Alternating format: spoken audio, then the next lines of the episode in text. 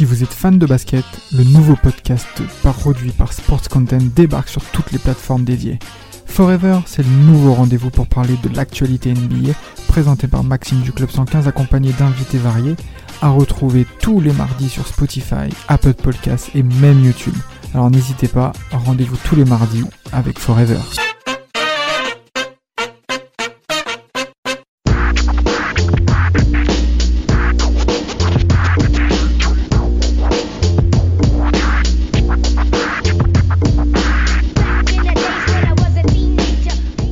Duel européen, on a affaire à deux grosses têtes. L'un est allemand, l'autre est espagnol. Les gars, on a intérêt à tout donner ce soir parce qu'on a affaire à un duel entre Dirk Nowitzki, grosse star des Mavericks de Dallas, contre Pau Gasol, compère de Kobe Bryant, lanceur de la franchise du Memphis de Grizzlies. Les gars, votre premier avis là-dessus, on vous écoute. Rafik. Bah deux joueurs que j'ai euh, que j'ai aimés, comme toi. Euh, ça s'entend à ta voix. Ah, on sent qu'il y a de l'émotion, tu vois. Mais même moi, je suis heureux de parler de ces deux-là parce que parce que c'est deux joueurs qu'on a qu'on a kiffé. Et euh, ils sont ils sont pas clivants. C'est vraiment euh, j'ai l'impression que tout le monde kiffe ces joueurs. On peut pas détester euh, Pogasol. Enfin, si t'es français euh, quand, quand Pogasol joue avec l'Espagne, tu peux le détester, mais sinon en NBA, c'est compliqué de détester ces deux joueurs. Je sais pas pour toi Samuel, toi tu penses un peu la même chose? Bah, bah, moi déjà, je tiens quand même à rappeler ce sont deux joueurs qui ont le privilège d'avoir été draftés dans les deux plus grosses euh, drafts où il y a le plus gros buzz de l'histoire. Ah, les plus gros flops, que ça soit Olawo ou Wayne Brown. Ah ouais. C'est quand même euh, incroyable, hein, il faut le, souligner quand même. Eh, Samuel, il aime trop parler de eh, Olawo Kandi. Eh, t'es trop déter avec ce Nigérian pourrave là. Michael Olawo Kandi. Drafté en première position. en 98. Franchement. Dans la draft 98, il y a un autre bust. Et pour moi, c'est Milwaukee le, bust de la draft 98. Alors, Dallas ah draft en septième choix. Robert Taylor. Ah, il, draft Robert Taylor ah en septième choix. Nous, on draft Dirk Nowitzki en neuvième choix. Et on envoie notre neuvième choix et notre dix-neuvième choix euh, euh, à, Dallas pour récupérer, pour récupérer Robert Traylor, qui aura carrière, euh, bah, il n'a pas eu de carrière NBA, il a fait, il a fait 7 petites saisons. Oui, médiocre. Il n'a jamais réussi à, confirmer son potentiel NCA et d'ailleurs, d'ailleurs, il a été retrouvé mort en 2011 chez lui, apparemment d'une crise cardiaque. Et, et d'ailleurs, donc on envoie le 9e et le, 19e pick. Dallas échange ce 19e pick. Euh, le joueur, je vais retrouver le joueur. Euh, je me rappelle plus euh, son prénom. C'est, il me semble que c'est Pat Garrity. Voilà, Pat Garrity. Ouais, Pat Garrity. Ils vont l'échanger à Phoenix pour récupérer Steve Nash. Donc vraiment, le Dallas est le grand gagnant. je peux dire draft, hein, clairement. Ouais, bah, avant de même parler de la et draft. Euh, voilà. Et du coup, pour moi, le poste, c'est Milwaukee, ce bast. Non, mais je crois que vous êtes grave chaud. Vous êtes grave chaud avec euh, la draft 98. Attendez, les gars, on va aller tout doucement. Parce qu'il y a... je suis plus chaud sur la draft de Pau, t'inquiète. Ah, la draft de Il y a des dingueries, aussi là-bas. 98, il y a du beau monde. J'en veux pas à Grizzlies de prendre Bibi, j'en veux pas euh, aux Raptors ou, ou, à, aux Warriors de prendre Jamison et Carter. Jamison, ça reste des joueurs qui à l'époque avaient une grosse cote. Bien sûr, bien sûr. Voilà. Alors que de l'autre côté, il y a quand même. Euh, mhm. Il y, a, il y a Quinn Brown qui, était, qui avait une grosse cote, certes, mais Tyson Chandler, Pau Gasol, Eddie Curry, le top 4, là, c'est c'est compliqué. Ouais. C'est chaud de voir euh, un top 4 avec que des pivots, quand même, même si Gasol est un ailier fort. Ouais, ouais euh, c'est vrai, c'est une draft d'intérieur. Il y a 4 pivots comme ça, et puis au final, des 4, il n'y a que Gasol qui a fait une grande carrière. Quoi. Ah mais attendez les gars, s'il vous plaît, avant de vous lancer sur la draft dans tous les sens, les gars, ils ont un passif européen. J'ai commencé à dire tout de suite que les gars, ils étaient déjà européens. Alors on commence par l'Europe, les gars. Dirk Nowitzki, issu par l'Europe. Voilà, issu d'abord d'une famille déjà sportive. Il a affaire à un papa, papa Nowitzki, qui est donc handballeur professionnel jouant pour l'équipe d'Allemagne maman Elga, Elga Nowitzki, qui elle aussi a joué au basket, et, elle a, et il a une grande sœur aussi, ce monsieur. Il a deux grandes sœurs, une qui était, je crois, qui était, euh, euh, euh qui était dans l'athlétisme. Du coup, Damas, aussi... sont allemandes, elle doit être grande aussi en taille, c'est ça? Oh, Voilà, t'as tout capté. c'est vraiment héréditaire par rapport à Nowitzki, où ça s'est clairement vu qu'il a été bassiné dans le sport hein, euh, tout de suite. Alors, il n'était pas trop chaud sur le basket, il a commencé au handball par rapport à l'héritage paternel. Il commence voilà, au handball. allemand, là, en allemand. Ouais, si tu veux, si tu veux. Handball, il a joué au tennis aussi, euh, pour voir et tout est-ce qu'il s'est pris. Et en fait, ben, Nowitzki s'est essayé au basket en fonction de sa taille. Alors très rapidement, le mec va dessus de se démarquer en étant très talentueux dès les, années lycée. Mais bon, en Allemagne, c'est pas trop l'héritage euh, sportif le plus frappant hein, concernant le basket. Cependant, il y a un ancien euh, joueur de la sélection allemande hein, euh, qui a bénéficié aussi bah, du staff américain hein, au cours, je crois que c'est de l'après-guerre, un truc comme ça. Est-ce que vous connaissez le nom de ce monsieur? On t'écoute, Rafik. Non, non, non, je ne connais pas le nom de ce monsieur. Je sais juste que il y avait des Américains en Allemagne et du coup il a bénéficié de, bah, enfin les Américains avaient un peu amené le basket en Allemagne. Euh, mais sinon, euh, sinon non, je ne, je ne rappelle plus du nom du. Euh, bah dis-le nous. Ouais, ouais, bah oui, c'est Monsieur Holger Cheswinger, pour vous dire bien le nom. Bon, ça, c'est vrai que c'est compliqué hein, concernant le nom. allemand LV2 pour toi, Damas? T'as dit quoi? Tu nous as fait allemand LV2 Ouais, ouais, non, jamais, jamais, jamais. Tu, maîtrises, hein, tu maîtrises, non, tu maîtrises. Non, vous-même, vous avez, vous-même, vous avez capté. C'est peut-être une allemande, ou peut-être une allemande, peut-être une allemande. Holger Weschwinder, Winder, Winder, si vous voulez. Holger Weschwinder, pour être plus précis, voilà. Au moins, ça, ça sera normal, mais en tout cas, ce mec a été, euh, ce papa, pardon, a été euh, vraiment une figure de, de mentoring hein, pour euh, Dirk Nowitzki, où très rapidement, il va avoir le talent de ce joueur. Il va de suite le positionner face à une situation claire en lui disant Dirk, est-ce que tu es prêt à devenir professionnel? On va taffer tous les jours. Si c'est pas le cas, on arrête là. Moi, j'arrête de bosser avec toi parce que clairement, j'ai plus rien à t'apprendre. Donc, si tu veux, si tu veux avec les meilleurs joueurs du monde, il faut que tu bosses avec moi tous les jours. Il, laisse 48 heures à Dirk pour réfléchir et Dirk répond oui à notre bien, à, notre, à, notre grand bénéfice pour chacun d'entre nous, hein, euh, Samuel. Bah oui, bien sûr. Moi, je suis un grand fan du, du bonhomme. Hein. Étant plus petit, c'est vrai que j'étais pas un, un grand fan à la base. Hein. sais, il avait pas trop de style, euh, un grand blond, euh, il n'y avait pas de dégaine, qu'est-ce qu'il était fort. Il avait pas de mine. Qu'est-ce qui faisait mal à chaque fois euh, moi, oh, exceptionnel. Tu, le vois sur le terrain arriver, t'as limite envie de le charrier, et au final, c'est lui à la fin qui. il, te régale, il te régale, il te régale, il te régale, mais vraiment, mais vraiment, mais vraiment. Bah, il, a, le premier à avoir régalé, c'est Charles, Charles Barkley. Il a, il a régalé au, au Nike Heroes, Nike Oops euh, où, il joue contre Barclay et notamment aussi euh, Pippen. et là, euh, il sort vraiment, il domine Charles Barclay. Et Charles Barclay après il dira qu'il a été très impressionné par Dirk Nowitzki.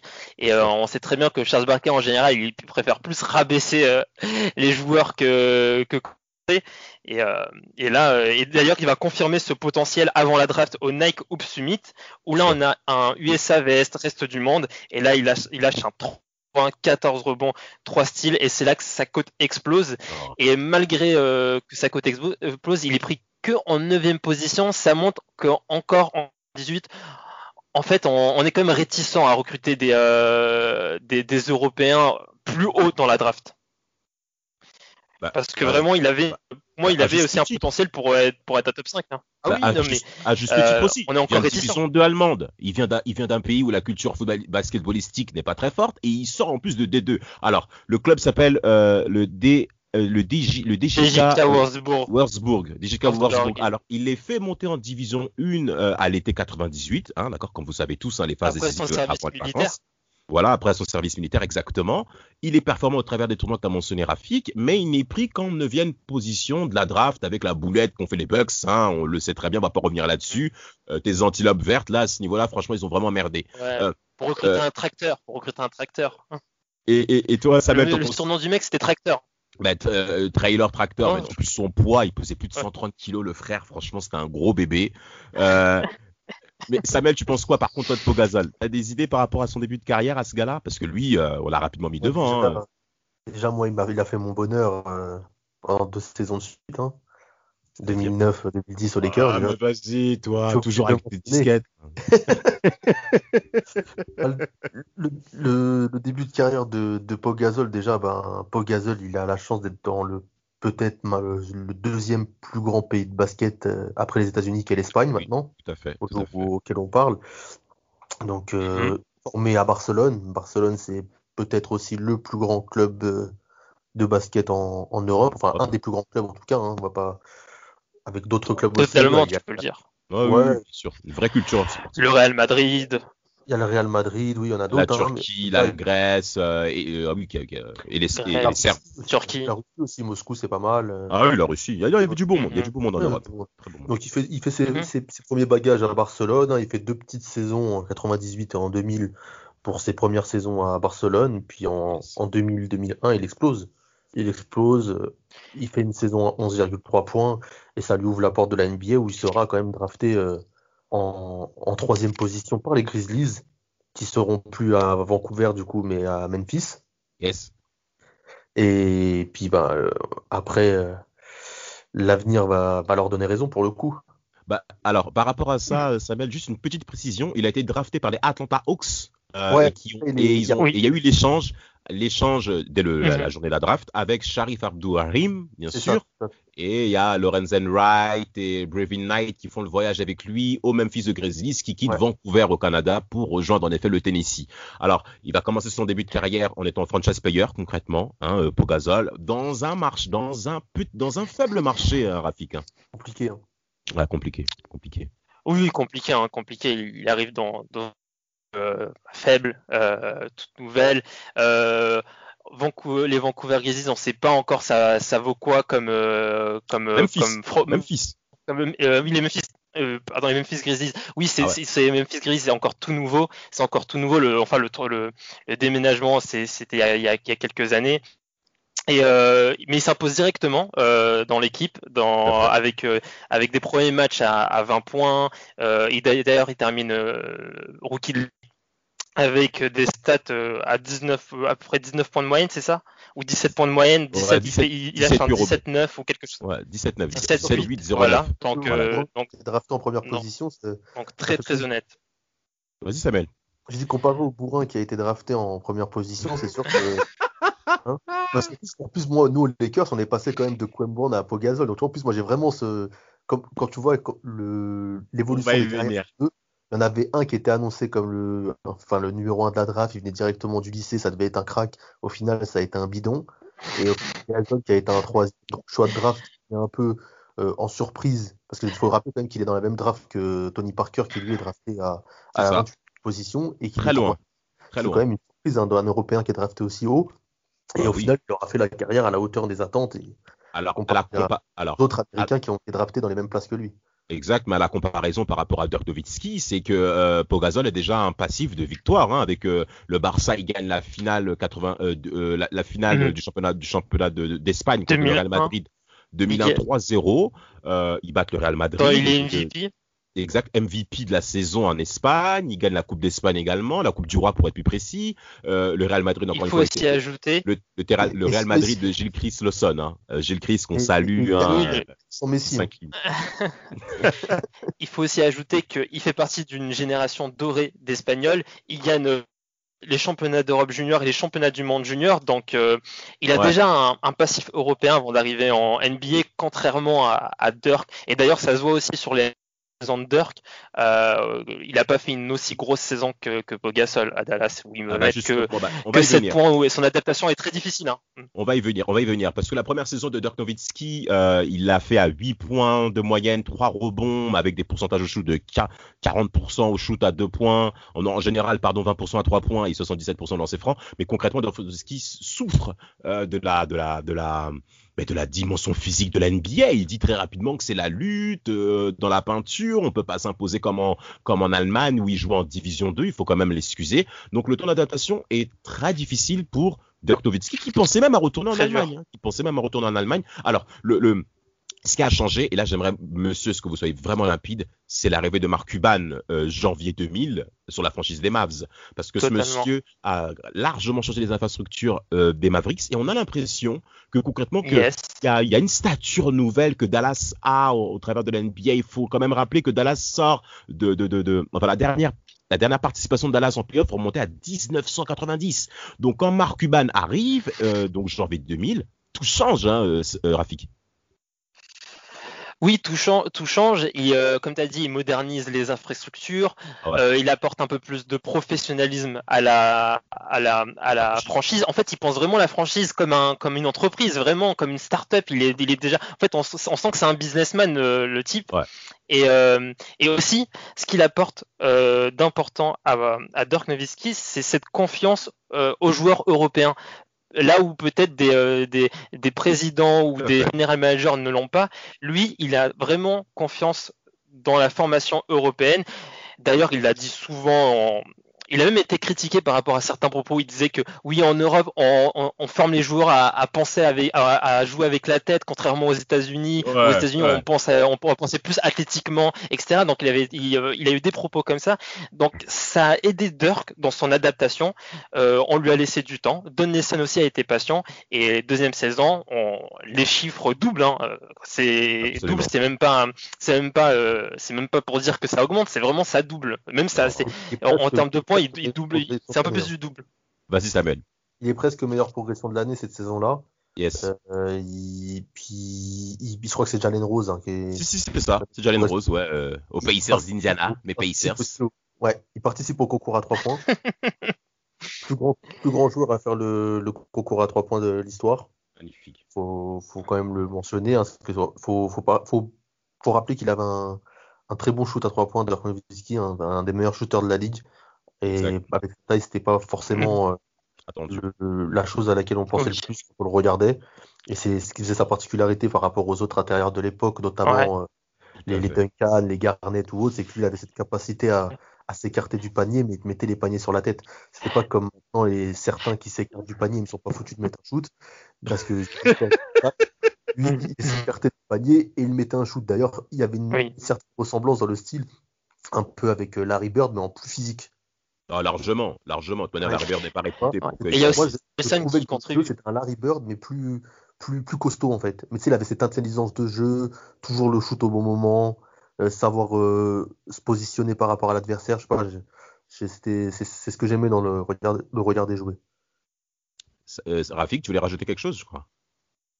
Oui, bien sûr, mais il a, il, a mentionné, euh, le, Samuel mentionne sa, réussite à trois points et le fait qu'il prenait beaucoup de, chat, beaucoup de shoots à trois points. Et euh, aussi, bah, en fait, ce qui, euh, je pas ce qui lui a permis d'avoir cette adresse, mais quand on a un coach comme Don Nelson qui est l'un des précurseurs euh, à faire shooter des grands euh, euh, dans le, sur le périmètre extérieur, ça aide beaucoup dans ce, dans, dans ce développement-là. Donc aussi Don Nelson, heureusement qu'il y a eu Don Nelson et Mark Cuban dans, dans, dans ses premières années NBA. Ils ont vraiment contribué à son départ, à son départ NBA. Je pense que à son développement et son et son adaptation. Et je pense que sans ces deux-là, ça aurait pu être très compliqué derrière pour, pour Dirk. Tout à fait, tout à fait. Alors en plus de ça, il faut quand même rajouter, on va parler chiffres. Dirk Nowitzki double, comme tu l'as bien dit, Rafik, euh, deuxième au classement euh, des meilleures progressions de la ligue en 2000. Et euh, été 2001, en tout cas au cours de, de, l'été, enfin en tout cas printemps 2001, il finit la saison régulière avec 21.9 rebonds. Donc c'est des stats d'intérieur, de, gros intérieur de la ligue. Hein. les Duncan, les Garnett et les Chris Weber, ils commencent à rien de leur envie à ce niveau-là. Mais surtout, c'est en, Exactement, c'est la qualification playoff. Et quel playoff de la part des Mavs hein On va quand même allonger par rapport à, Dirk en, résumé. En 2001, il bat au premier tour euh, les Jazz d'Utah de Karl Malone et de John Stockton 3 2. Donc c'est quand même très vieillissant, très vieillissant. Oui, ils arrivent à la fin, mais ils sortent quand même le Jazz. Ils sortent quand même le Jazz qui a été double finaliste NBA. Donc ça joue dans l'imaginaire de nous tous qui regardons l'NBA à cet âge-là, où les Mavs commencent à devenir une place prépondérante dans la ligue. Tu l'as bien dit avec la fameuse draft de Steve Nash en 96, qui rejoint après les Mavs, bien sûr, et euh, on a un trio qui se forme avec Michael Finley qui était là au cours des années, des années moroses hein, de, de, de, Dallas, en plus de Steve Nash et de Dirk Nowitzki. Donc en 2001, ils, arrivent en demi-finale, ils se font sortir par les Spurs en, en, demi-finale de conférence Ouest. En 2002, premier tour, bien sûr, en 2002, premier tour, ils sortent les Timberwolves de Minnesota de Kevin Garnett 3-0 euh, sans, sans fioriture, hein, parce que déjà en saison régulière, il y avait déjà plus de 15 victoires d'avance. C'était. Oui, et euh, juste sur, cette, sur, cette série, euh, Dirk, contre, parce que c'est Kevin Garnett qui est en face de lui. Hein. Alors sur non, cette série, pas précisément. 33,3 points. Alors, oui, alors, pas, alors mais précisément non, parce que euh, alors ça c'est important de le préciser, notamment auprès de nos auditeurs. Dirk Nowitzki est inarrêtable. Excuse-moi de t'avoir coupé la parole, Rafik. Il est inarrêtable. Offensivement, c'est un métronome magnifique en défense, ce qui est important et ce qui est intéressant de la part des Mavs, c'est qu'ils ont compris que Nowitzki jouait de la zone. C'était pas du tu peux pas en fait concrètement Nowitzki, bon Samuel tu pourras le confirmer, c'est un défenseur lamentable. Et euh, d'ailleurs même nous tous qui nous écoutez, on le bien sûr, bien sûr. Voilà, ça c'est vraiment la chose qu'on a mis de côté. On l'appelait Irk Nowitzki. Voilà, Irk pour vous dire à tel point c'était compliqué. Mais en tout cas, les Mavs vont être très réguliers en playoff. Donc en 2002, ils se font sortir par les Kings euh, de Sacramento en 2000. Maintenant, c'est y a un autre euh, intérieur mobile comme lui, Turkoglu sur ses côtes plutôt que de mettre Weber. Exactement, ça a été très intelligent de la part justement de, de, Rick Adelman, coach des Kings à l'époque, où il fallait bloquer Nowitzki sur le périmètre. Où là, où là concrètement à mes distances, c'était très compliqué de l'arrêter parce que le mec il fait 2-13, mais il shoot comme un mec, comme un arrière-shooter. Comment vous pouvez faire face à ça par contre t'es poste 4 Donc en plaçant Edu Turkoglu, ça a été compliqué et même lui-même l'a reconnu hein, que Edu Turkoglu a été très compliqué. Alors on va aller, on va avancer euh, par rapport à Dortovitsky avant de passer sur Pogazol, c'est qu'en 2003, euh, ils font une très belle finale de conférence face aux Spurs de San Antonio. Hein. En demi-finale, ils arrivent enfin à sortir les Kings de Sacramento euh, en étant très performants, mais après, il y a eu la grosse blessure de, de, Chris Weber qui a quand même joué par rapport au, résultat final, il faut quand même le dire. Et, euh, il y a aussi eu des ajouts à défensifs qu'ils n'avaient pas avant, des ajouts défensifs comme Raj Label, euh, parce ah que c'était une équipe qui défendait c'est des ajouts qui ont, qui ont aidé en playoff. Qui ont compté, bien sûr. Euh, Adrian Griffin, Rajabel. Donc, Dampire aussi. Et, Eric Dampire arrive à l'été 2004, justement. Dampire, il arrive après, il arrive. Un très bon contrat que le fournissent les Mavs, justement pour euh, soulager Dortovitsky dans la peinture face au gros intérieur euh, à l'ouest et concrètement pour qu'il puisse se concentrer sur le, le, les tâches offensives. Et il faut qu'on arrive facilement en 2006, les gars. Avant qu'on passe à Pogazol, allons sur l'année 2006 de, de, ah, vas-y. Non, non, non, ah. même avant ça. Avant ça. Ils sortent les Spurs en finale de conférence Westberg. Il fait un gros game, non? Il fait une grosse bah, série. Déjà, avant, ils éliminent les Grizzlies euh, de notre ami euh, Gazol. Hein, On reviendra sur son cas. 4-0. 4-0. Et 4-0. Euh, ça va en 7 matchs. 7 matchs. Et Noviski met le 3 points de légalisation à 104. Hein. Oh, magnifique. magnifique. Ça a 30 secondes de la fin, je crois, non? Non, c'est à combien de temps de la. Je crois que c'est à 30 secondes. À 30 secondes, ils sont 3 points, ouais, c'est ça. En tout cas, dans la dernière minute. Dans la dernière minute. Euh... À 119, 111, Nowitzki finit le match à, à 37 points, 15 rebonds. Parce qu'il y a un truc quand même, c'est qu'il était mauvais défenseur. Dans la peinture, il était quand même euh, présent. Il prenait des rebonds, hein, le, le oui, c'est plutôt un, c'est plutôt un bon rebondeur. C'est quand même une qualité qu'il faut avoir quand on est à l'intérieur, c'est intéressant. Mais aussi, euh, quand, bah, en fait, quand on dit ces chiffres aussi, euh, on se rend compte que quand même Dirk, en fait, une fois qu'il arrive en playoff, il élève son niveau de jeu parce que là, on, là, là ça fait quoi? On a, on a évoqué 7-8 saisons de Dirk Nowitzki, un peu de statistiques de Nowitzki en post-season et à chaque fois, c'est des gros chiffres. Depuis tout à l'heure, on, on énumère du 30 points, 32 points par-ci, 33 points par-là. Et d'ailleurs, quand Memphis, il, même si c'est Memphis n'est pas encore une, enfin, c'est une, une petite équipe comparée à Dallas. Il met 31 points de moyenne, 8 rebonds, mais il a des, des, des pourcentages à 50% au shoot, 42% à 3 points, 87% au lancer franc. Et le mec, il est, il, tourne limite en 50-40-90 euh, 50 90 avec 30 points de moyenne, c'est monstrueux. Exceptionnel. Dallas. Mais 50 points. Vas-y, Samuel. Contre les Suns aussi, il met 50 points euh, dans le match 5. Et au final, euh, il rencontre euh, en 2006 un autre phénomène face à lui, Wade. Ouais, allons-y, allons-y un tout petit peu sur cette finale. Et là, il y, a les premières critiques qui commencent à arriver sur lui depuis sa première saison. Parce qu'il faut rappeler quand même aux, gens que Dallas mène 2-0 la série. C'est ça. Et finissent par perdre 4 à 2. Wade fait des finales stratosphériques. Bon, il y a des questions aussi, beaucoup de débats sur l'arbitrage, sur l'arbitrage qui aurait sifflé trop de fautes euh, à Wade, mais j'ai envie de dire que pour avoir des fautes, il faut les provoquer. Et, euh, et Nowitzki euh, passe pour un peu un, choker, comme on dit, c'est ça? Alors pour moi, je trouve que c'est trop, c'est beaucoup trop, euh, selon moi, hein, les critiques qu'on eu pour Nowitzki en 2006, pour moi, elles sont à mon avis un petit peu trop osées, parce que euh, le tournoi de la série, le, tournoi de la série, c'est au match 3. Hein. Les Mavs mènent 2-0, comme tu l'as dit, Samuel, et au match 3, ils ont 15 points d'avance. 15 points d'avance. Et le Heat se réveille et renverse cette rencontre et l'emporte de 1. Et concrètement, le momentum de la série change c'est vraiment le tournant de la série où justement bah, le hit, la rage de vaincre du hit. On se souvient du conte de Alonso Morning. Je vous encouragerai tous à nos auditeurs d'écouter ce podcast euh, sur euh, Bad Zoo et euh, Larry Johnson. Mais contrairement par rapport à ça, Dirk à la fin de la série mentionnera bien hein, qu'il y a ce match 3 qui est vraiment le tournant. Et il y a eu en effet ces critiques qui sont abattues sur Nowitzki, qui sont selon moi ne sont pas légitimes. Parce que l'effectif des Mavs, des Mavs au travers de cette finale, pour moi, était quand même très équilibré. On peut quand même mentionner des noms si ça vous dérange pas, les gars. Alors il y a le départ de Steve Nash le départ de Steve Nash hein, qui s'en va du côté des Suns, mais de l'autre côté, il y a quand même du beau monde. C'est-à-dire, tu as, euh, Jason Terry qui, qui, qui est venu euh, des Hawks d'Atlanta, euh, mm-hmm. Michael Phillips qui est parti en 2005, tu as Jerry Stackhouse, comment l'oublier, Jerry Stackhouse, Jerry Stackbrick pour euh, Stackbrick. Stackbrick. Stackbrick pour sa mère. Devin Harris. Devin Harris, hein, euh, le, qui, qui très rapide au poste de meneur, hein, le, le rapide meneur. Ça, ça qu'avait prévenu. Chaque avait dit Empire est mou, je vais le manger. Exactement. Il l'avait prévu. Il avait, il avait... dit Empire est mou. Exact, et ça s'est passé. Je pense que c'est passé ainsi. Avec Evan Horn aussi, je crois, hein, qui sortait du banc, euh, l'ailier, euh, l'ancien ailier des Nets. Euh, T'avais également Josh Howard, qui s'occupait régulièrement de, de, de, de, Dwayne Wade en un contre un, et il s'est aperçu que c'était très compliqué parce que Dwayne Wade était concrètement inarrêtable en 2006.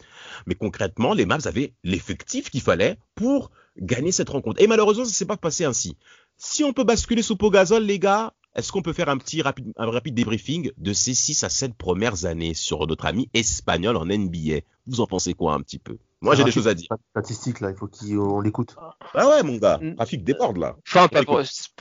Euh, non, mais honnêtement, c'est euh, sur un plan individuel, ces six premières, ces six, cette première saison, elles sont tout à fait euh, bonne. Il fait, il fait ses stats, il, fait du, il fait du à peu près 20 à 10, 19, 18 points de moyenne, euh, accompagné de, de 8, 9 rebonds. Donc euh, honnêtement, il répond aux intentes individuelles. Il amène même Memphis en playoff trois fois de, trois années de suite en 2004, 2005, 2006. D'ailleurs en 2006, il sera All-Star. Tu peux préciser tout en étant accompagné de Stroll by Swift. oh, ah. oh c'était pas à lui en plus. C'était pas lui, il sortait du banc. arrête. Il y avait Mac Miller aussi, je crois, en bah oui, voilà, arrête. Oui, il y avait Mac, Miller. Non, il était pas, il avait pas il était pas très bien. Euh, le supporting cast n'était pas très bon. Et euh, mais bon, à chaque fois, ils arrivent au premier tour. C'est euh, c'est un sweep, hein, 4-0. Il y a les Spurs qui leur ont mis 4-0. ils ont pris un 4-0 par Dallas aussi. Et je ne me rappelle plus qui est l'équipe. Mais en tout cas, sur un plan individuel, Pogasol, il, euh, il confirme tout son potentiel. Il y a autre chose qui se confirme, je sais pas si Damas sera d'accord, je pense aussi, c'est que ça se confirme que c'est un lieutenant et c'est pas une option numéro un, Pau Gasol. On est d'accord. Et, même en sélection espagnole, il y avait des mecs comme Navarro, euh, Calderon. Là, on va y venir. Il y avait on va y venir. Tout le monde aussi. Pour moi, c'est la star de cette équipe, c'était Navarro. Quand je regardais les matchs, Navarro, j'ai envie de l'étrangler, j'en pouvais plus. Il me faisait souffrir. Attends, Samuel. On y va, on y va, on y va, on y va. C'est le lieutenant parfait. Non, mais tu forces, tu forces, frère. Arrête, arrête ta disquette, poteau. Parce que mais Pogazol était le leader de l'Espagne. Non, arrête, c'était déjà, ils étaient, ils étaient déjà co-capitaines. Tu peux pas dire ça. Tu peux pas dire ça. Il est le leader en, en termes d'image, mais sur le terrain, quand il faisait chaud, quand c'était dur, il y avait Navarro, il te mettait des shoots de nulle part, et c'était lui le, le mec qui faisait basculer. Les Français n'en pouvaient plus de Navarro. On n'arrivait pas à l'arrêter. Eh ben, on va y venir, mon gars. Moi, je vais un peu parler aussi par rapport aux saisons de Memphis, les, saisons de Memphis, les premières saisons de Memphis. On a Pogazol qui concrètement, pour moi, se positionne comme étant un intérieur de très très bon niveau, niveau zone 2. Je ne peux pas le placer dans la même zone que les Duncan, que les Garnett, que les Nowitzki, que les Chris Weber, parce qu'en termes de chiffres, il est un petit peu inférieur, le Coco. Et on a des bonnes à 17 points, 19 points, 8 rebonds, 7 rebonds. C'est bien, mais ça reste quand même à des chiffres, c'est propre, mais ça reste quand même insuffisant. Par contre, au niveau du, euh, du pourcentage de shoot, c'est très intéressant, sauf au lancer franc où là on voit bien que c'est un poste 4, poste 5, mais Pogazol n'arrive pas à donner une victoire en playoff pour les Grises. Ça me rappelle un petit peu les premières saisons de Kevin Garnett lors des premières saisons avec euh, les, euh, les, Wolves de Minnesota, où ils ont subi bah, le fait bah, que vous soyez un petit marché où vous avez du mal à attirer les gros joueurs. Donc les Grises ont fait un très bon travail en draftant Pogazol, mais derrière le supporting cast, comme tu l'as dit Rafik, c'est compliqué. Alors il faut pas oublier qu'il y avait Shane Battier. Shane Battier, homme de devoir voir le gendre idéal pour, euh, pour tous nos auditeurs. Il y avait quand même un, de, beau monde. C'est insuffisant. C'est clairement insuffisant à l'ouest. Et Pogazol a souffert de la critique du fait qu'on le considère comme étant un intérieur soft en NBA. Oui, oui, oui, un intérieur soft. Donc les Grises de Memphis. Elle vient plus tard cette, euh, cette étiquette d'intérieur ah, soft. Mec, je t'assure, même, c'est quand même 2005, 2006, ça commençait un peu à gronder déjà. Et c'est pour ça que Chris Wallace, le GM de, de, des Grises, ben, ont vu l'opportunité de l'échange, qu'on viendra après. Alors, est-ce que vous voulez qu'on briefe un petit peu sur l'Espagne par rapport à Pogazol? Faut qu'on en parle, les gars. Parce que eh, hein. les, les, performances qu'ont l'Espagne au cours des années 2000 sont exceptionnelles. La régularité, magnifique, magnifique. En 2006, il est champion du monde contre la Grèce. La Grèce qui sort les États-Unis avec notamment Chris Paul, où c'était vraiment les années américaines où c'était très compliqué. Au Japon, eh ben, les Espagnols sont champions du monde. Sans compter qu'en 2001, ils sont demi-finalistes face à la Yougoslavie de Pegrek Stojakovic, où j'invite tous nos auditeurs à écouter. En 2003, euh, ils perdent en finale face aux, Lituaniens de Saruna Jaskivicius, ancien joueur des Pacers, bien entendu, je viens toujours à le dire. Mais, mais en tout cas, en 2006, il est champion du monde face à l'Argentine de Manu Ginobili, les gars. Est-ce que vous oubliez cet état? Je suis d'accord avec toi, Samuel il y, a un très très beau monde côté espagnol. Philippe Reyes à la peinture avec lui, t'as Cabezas, t'as Navarro, et t'as José, José Calderon aussi. Hein, C'est-à-dire que t'as. Rudy Fernandez, c'est Pastanella qui l'a fait Fernandez. C'est euh, au JO qu'il a Fernandez, non? Ouais, ouais, ce jeu, c'est pas encore là. Fernandez est encore un petit peu jeune. En effet, il est encore un petit jeune. Mais, mais là, on a balancé l'ossature concrètement espagnole. En 2006, il est champion du monde. En 2009, il est champion d'Europe, champion d'Europe pour également avec cette euh, fameuse armada. Oui.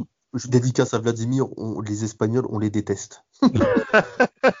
D'ailleurs, les gars, qu'est-ce que vous avez ressenti Qu'est-ce que vous avez ressenti Qu'est-ce que vous avez ressenti en 2013 quand les Français battent les, euh, les Espagnols de Pogazol Franchement, faut qu'on en parle, les gars. Moi, moi concrètement, cette défaite de l'Espagne contre la France en 2013, ça m'a fait du bien. Ça m'a fait plaisir d'être français. Ce soir-là, franchement, non, non, franchement, franchement, Tony Parker, je l'ai plusieurs fois embrouillé, il m'a plusieurs fois saoulé, mais ce soir-là, les gars, non. Non, ça me faisait plaisir de les voir perdre parce que les Espagnols, ils nous, ils nous ont frappés, frère. Ils nous ont frappés. Ils, frappé, ils ont sali. J'avais l'impression qu'on était. Dès qu'on on savait qu'on allait perdre. C'était. Ils nous ont clairement, ils nous ont clairement gonflé. Euh, euh, en tout cas, par rapport à Pogazol, on voit que les premières années en NBA au niveau individuel sont encourageantes. Elles ne sont pas flamboyantes, elles sont très encourageantes. C'est un très bon contrat Mais on peut rapidement partir, euh, partir par rapport à Pogazol, on peut faire le lien de suite avec son trade.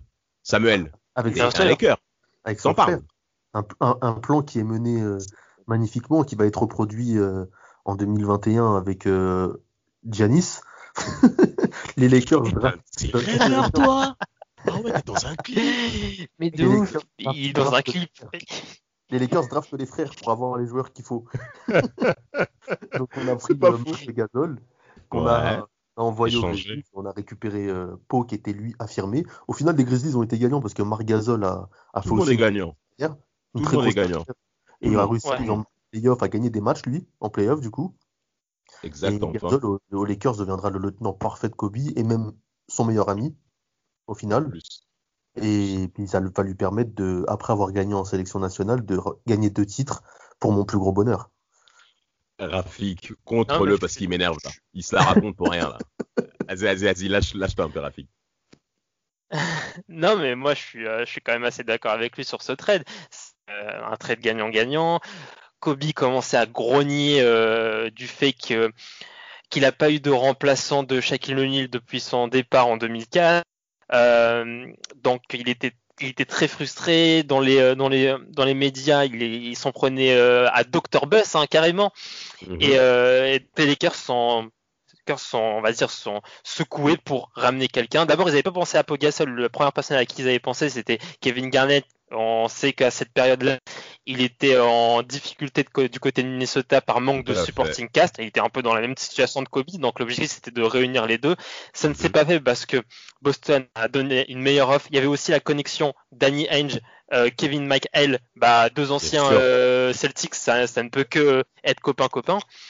Et, euh, et, du coup aussi, il vient aussi du fait, bah, du fait que Bynum se blesse au cours de la saison. Donc tout ça, ça accélère le, la venue de Pogasol. En plus, c'est un joueur européen, donc il a déjà cette fibre collective et il peut directement euh, s'intégrer au jeu en triangle proposé par par euh, Papa Phil Jackson. Bien sûr, totalement, totalement. Il, mais, ça peut être un très bon point d'ancrage. Il a, il a des qualités de passe, il a des qualités de shoot à mi-distance. Donc en fait, ça pouvait facilement s'intégrer. Et surtout, comme l'a mentionné Samuel, et je suis assez d'accord avec lui, c'est que tout à fait.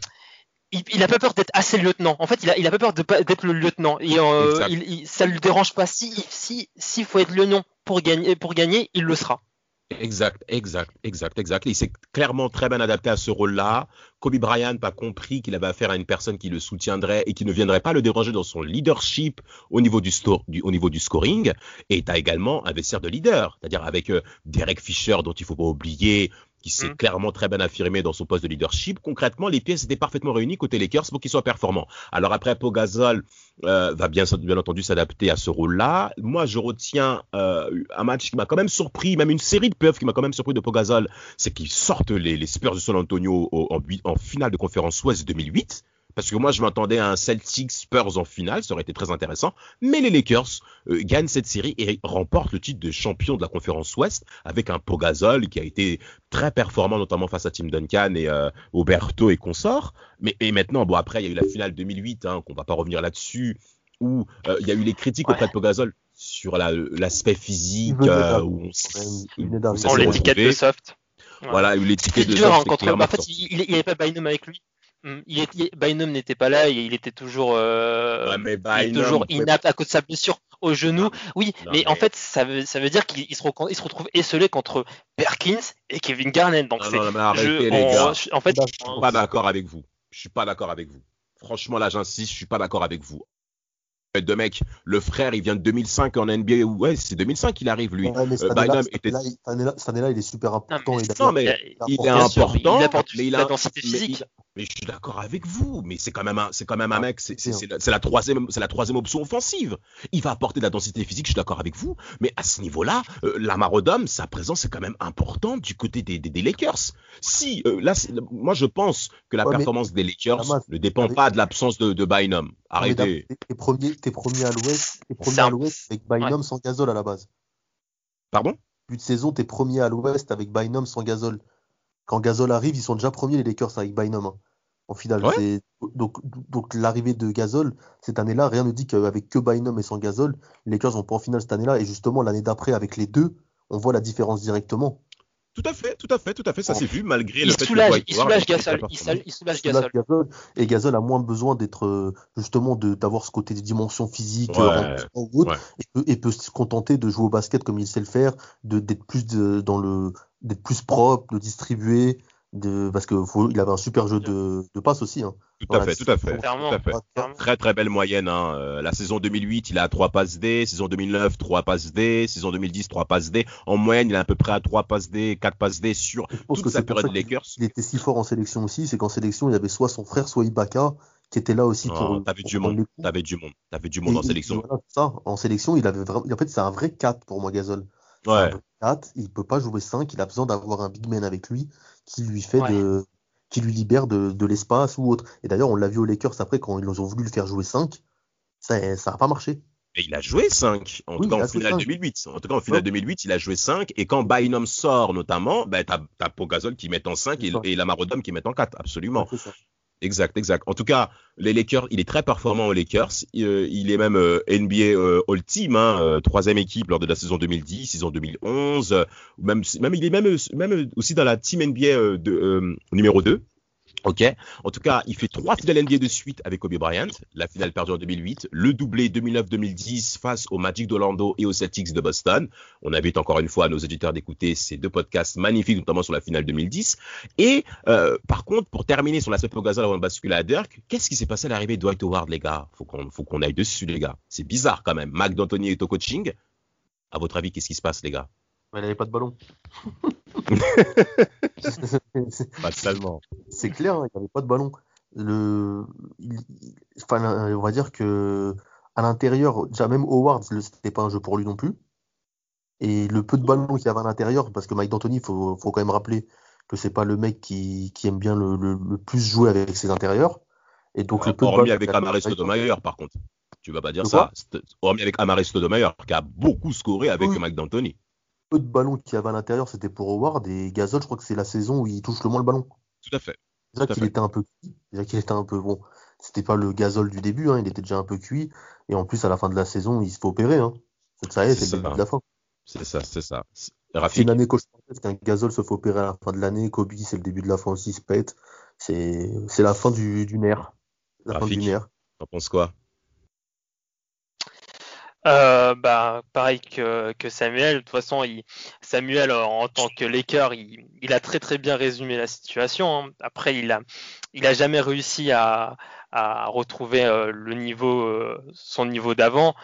Mais bon, après, de en 2015, j'ai envie de parler de, de ce qu'il a fait en 2015 contre la France, euh, où là, il sort un, un match incroyable à 40 points. Je ne sais pas si vous vous rappelez de cette performance. Si, si, si, si Ce match-là, il faut en parler.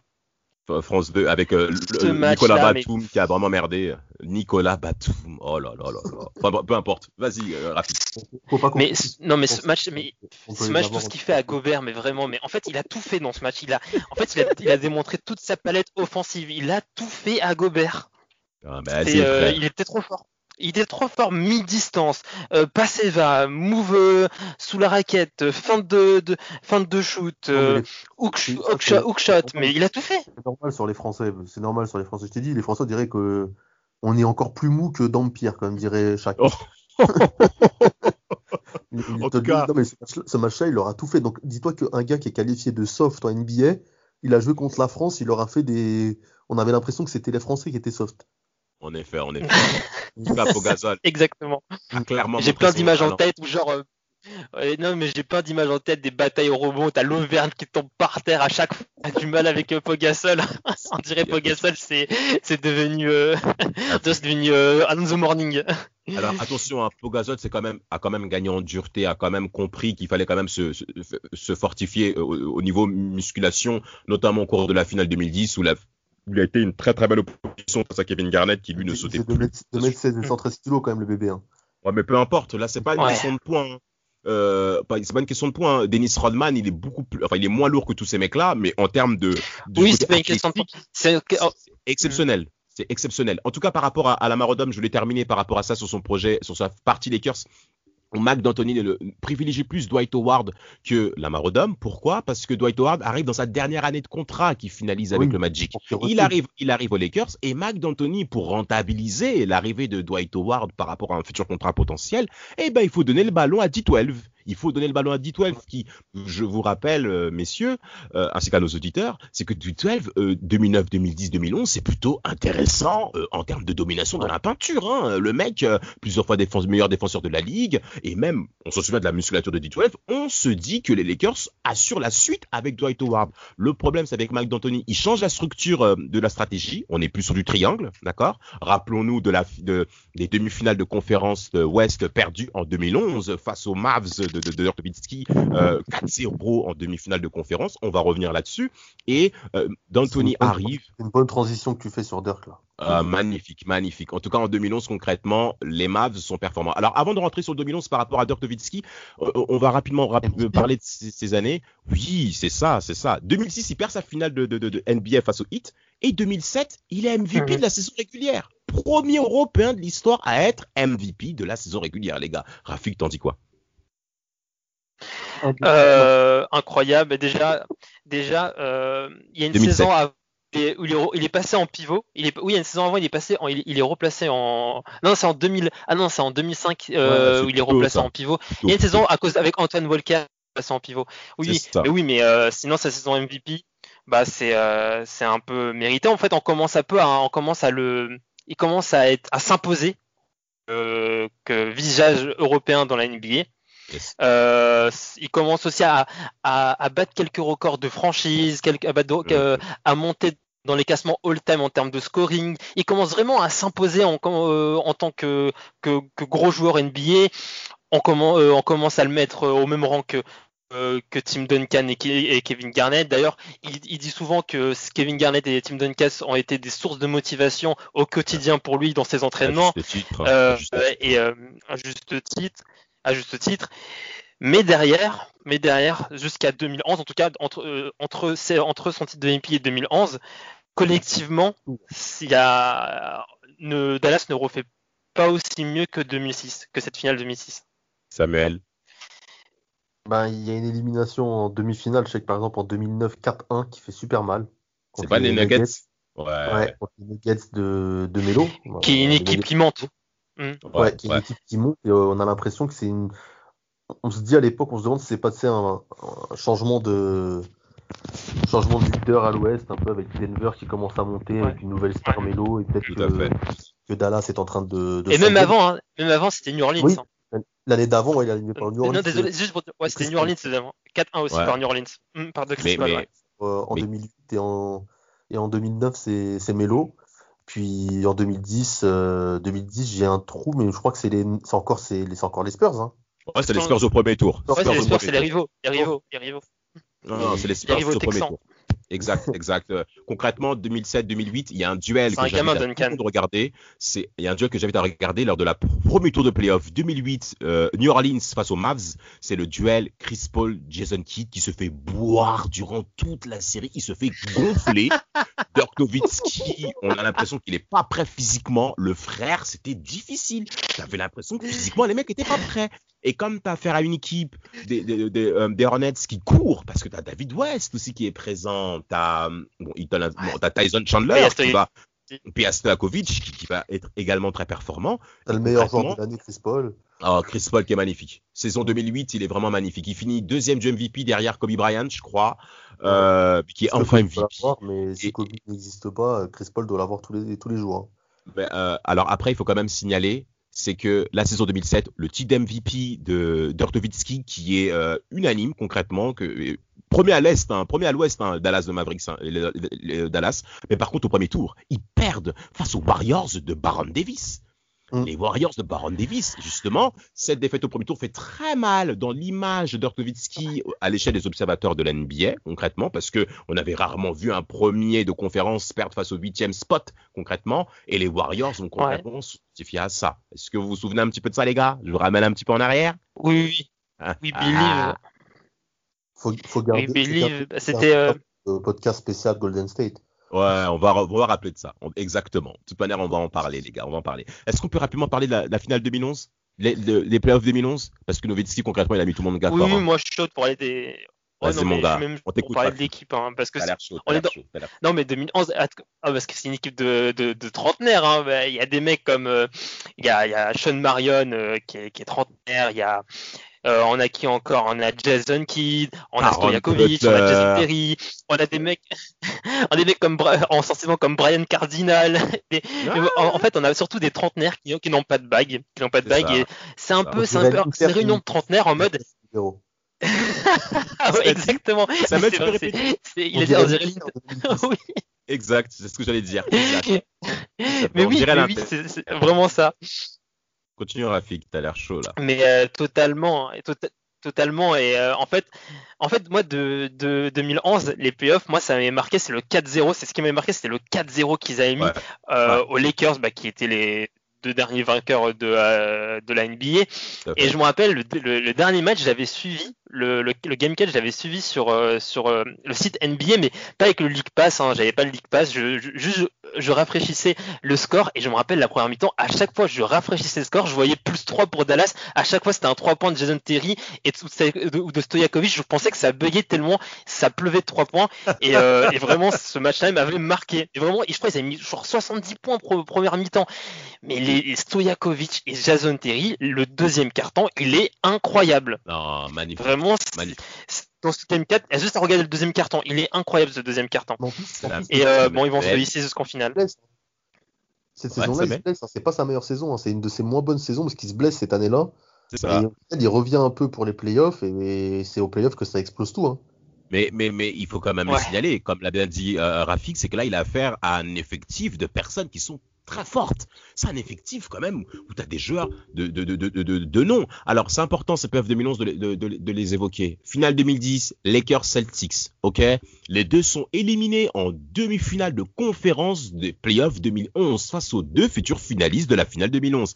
Les Lakers euh, se font frapper par les Mavs 4-0 avec euh, euh, euh, Crowley Brewer qui a été également performant au match 2, Jason Terry qui est, qui, est un artir à 3 points, ce mec, c'est il, a, il a vraiment tout donné, et Dortovitsky, c'est monsieur métronome, quoi. Dès qu'il est dans la zone, c'est fini pour toi. T'es mort. Concrètement, t'es cuit. Jason Kidd a fait un très bon travail défensif face à Kobe Bryant, il faut quand même le dire au cours de cette série-là. Et de l'autre côté à l'Est, eh ben, t'as les Celtics de Boston qui se font frapper aussi par les tri-amigos dont on a parlé avec euh, LeBron James, Dwayne Wade et Chris Bosh. Donc, en finale de conférence Ouest, les Mavs frappent le, Thunder 4-1, les jeunes Thunder qu'on connaît là, les Westbrook, les Kevin Durant, Ibaka, ils tiennent pas la route parce que. ils ont frappé. Oh là là, mais vraiment, Dirtovitsky a été inarrêtable. J'invite à tout le monde, notamment aux jeunes auditeurs, de regarder la qualité de ce joueur au niveau offensif parce que défensivement, parce que défensivement, il n'y a rien à voir. Mais offensivement, franchement, vous allez vous régaler. Et en finale, cette fois-ci, on n'attend pas les Mavs. On les attend pas, euh, Samuel. On pense bah, que, le hit va l'emporter. Je pense que le hit va l'emporter parce que, parce que James, parce que Wade, parce que Bosch. C'est enfin la consécration pour le King et au grand désarroi de, de Vladimir. Euh, Dallas, les cogne un bon, coup sur la, un bon coup sur la tête et grâce à cette finale. les deux amigos, ils ont joué contre les deux amigos. les deux amigos. Vas-y, Rafik. Non, non, mais ils ont joué contre les deux amigos. Il n'y avait pas de, bah, parce que LeBron, il, il, passe à côté de sa finale. Hein. C'était, il y avait Bosch et Wade, donc du coup, ils ont joué contre les Dos Amigos. mais, euh, mais sinon, Dirk encore euh, performant en, finale euh, NBA contre. En plus, en face, il y a Bosch. Hein. Bosch, c'est pas non plus euh, quelqu'un de facile à se, à se taper, surtout que, surtout que il avait un, un... comment Samuel? C'était pour une petite blague de merde, c'est-à-dire que c'est quand même intéressant que Dirk Nowitzki se mette à taffer Bosch. Ah. Étant donné qu'il est allemand. Ouais, bah, il bosse, bosse. bah, il est relou. Claqué, claqué. En, en, tout cas, les, en tout cas, les Mavs vont l'emporter 4-2 au cours de cette finale avec des Grosse force mentale des Mavs, hein. Grosse force. Ouais, ouais, ouais. Concrètement, les Mavs ont été très intéressants, notamment Sean Marion sur le travail défensif sur les LeBron James, sur le poste 3. Sean Marion avait comme travail de bloquer les LeBron James. Ça s'est très bien passé pour les Mavs euh, et, ça, et c'est assez rare de voir les LeBron James souffrir autant, bien entendu. Mais concrètement, Dortovitsky était inarrêtable. Denis Aslem, Chris Bosh, même euh, euh, Dwayne, euh, non pardon, LeBron James s'est passé hein, également face à Dortovitsky et aucun n'a pu l'arrêter, notamment avec ce shoot légendaire fadeaway jump shot de Dortovitsky, chute à reculant qui concrètement a été une arme imbattable au cours de toute sa de toute sa carrière. Alors après les années suivantes des, des, des, Mavs vont être assez compliquées après ce titre 2011 hein, qui, qui, va être concrètement la consécration où concrètement toutes les forces ont été lâchées au cours de cette année 2011. Ouais. 2012 ils se font terrasser 4-0 euh, par le Thunder qui était concrètement sur une qui était concrètement en phase ascendante, d'accord Et euh, les Mavs n'avaient plus d'énergie face à ça. Cependant, ben, Dirk va peut-être continuer à être performant, euh, Rafik. Faut que tu parles un peu des chiffres, là. Statistiquement, oh, monte pas tes bords là, on euh, t'attend, là. non, mais il y a rien de, y a rien de glorieux statistiquement sur ces après ce titre. Il fait des bonnes saisons en NBA, entre 15 et 21 points de moyenne, mais voilà, en tout cas, il, il, ne fait plus de grosses campagnes de PF, il fait que des premiers tours. Donc euh, c'était voilà, donc heureusement il y a eu ce 2011 euh, où il a tout donné avec les trentenaires, vraiment euh, ils ont tout donné les vieux. Et, après voilà, après il a il a il a commencé à, à préparer son, sa, sa, retraite en en, en mentorant Doncic. d'ailleurs, mais d'ailleurs en plus Nowitzki quand même, il, il arrête en 2019, mais en vrai, il y a plusieurs fois, on pensait qu'il allait s'arrêter avant, en 2016, en deux. À chaque fois, il, rajoutait un an, trois ans, un an, deux ans. À chaque fois, et, euh, et, euh, et euh, il a, il y a que la dernière année où il, il, il, redescend sous les 10 points, il me semble. C'est ça. ouais, c'est que la dernière année où, ouais, c'est à 40 ans, à 40 ans. D'ailleurs, il sera en, il sera, il sera All-Star par, pour, pour rendre hommage à, à sa carrière. Il dépassera les 30 Mais voilà, pas de. Ouais. Exact. Merci Samuel. Merci Samuel il rentrera dans la, dans la branche de 30 000 points par rapport à ça. Dernier mot par rapport à Pogazol sur la fin de sa carrière, Samuel? Tu devrais en parler quand même, il t'a quand même donné deux titres. Hein bah, il est parti, euh, il est aux Bulls tout d'abord, après les Lakers, hein. euh, se perdre un peu, puis après quand il a, il a signé aux Spurs, je me suis dit que il, ça allait peut-être bien marcher pour lui, parce que les Spurs c'était peut-être un jeu qui lui correspondait plus, mais au final, euh, ça va être des saisons un peu insipides qu'il va faire sur la fin de sa carrière entre blessures, méformes et, et manque de temps de jeu. Puis il ira finir euh, dans l'anonymat euh, en NBA, euh, dans l'équipe de Rafik. oui, il a joué que trois matchs. Que trois matchs. Oui, en fait, il, en, fait, ce qui vas-y Samuel, vas-y Samuel. Le, le genre de joueur qui qui a pas su arrêter, je pense, au bon moment, Gazol. Ben, en fait, ce qu'il veut, Gasol, c'est disputer les Jeux Olympiques 2020, en fait. C'est pour ça, qu'il veut se maintenir et qu'il veut rester encore en NBA jusqu'au bout pour arriver, pour finir, clôturer la page avec l'Espagne. Euh, c'est très, c'est tout à fait à sa, à sa louange hein, d'agir ainsi, même si on voit que. Peut-être retourner à Barcelone à la fin. Ouais, pourquoi pas. Bon, en tout cas, il arrive clairement à la fin de sa carrière. À Chicago, il a quand même été performant avec des chiffres très intéressants, hein, avec 16 points de moyenne, 11 rebonds, même aux Spurs. Hein. Ouais, la première, ouais. Il sort, son, il sort son meilleur match en carrière euh, à, Chicago. Hein, oui. D'ailleurs, c'est contre les Bucks où il lâche un 46 points, 18 rebonds. Euh, est capable de, il, était capable de lâcher euh, des gros matchs, hein, des fois Pogasol quand il s'énervait. Hein. Il, y a même un match aux Lakers, son premier match de playoff avec les Lakers, il lâche un 36-16-8. il est capable de, d'envoyer des grosses perfs. Dites-moi les gars, quels sont vos mots de la fin par rapport à ces deux bonhommes? Deux gros bonhommes. Moi, moi déjà, dire déjà pour Dirk, qui a quand même mis l'Allemagne sur la carte du basket mondial. Avec euh, notamment une médaille de bronze. Hein. yes. À l'euro, je crois, c'est ça C'est ça. Avec, euh, avec l'Allemagne. Moi, pour faire entre les deux, ben, je dis un grand merci à Pau Gasol. Hein. Mais bon, grand fan de Dirk, je place euh, juste derrière Duncan pour les quatre de, de son époque. Et devant donc, ton ami Garnett, hein, je précise. Moi aussi. Parce que Duncan est intouchable, mais je Moi aussi. Gazol, je le mets euh, derrière les deux, derrière même les trois. Hein. Je le mets peut-être entre la cinquième et la ah dixième place. Ça reste un très grand joueur de, de l'époque, mais je le mets en deçà de, de Dirk, qui était vraiment d'un autre niveau. Bien sûr. Bien sûr. Ça, Rafik Ouais.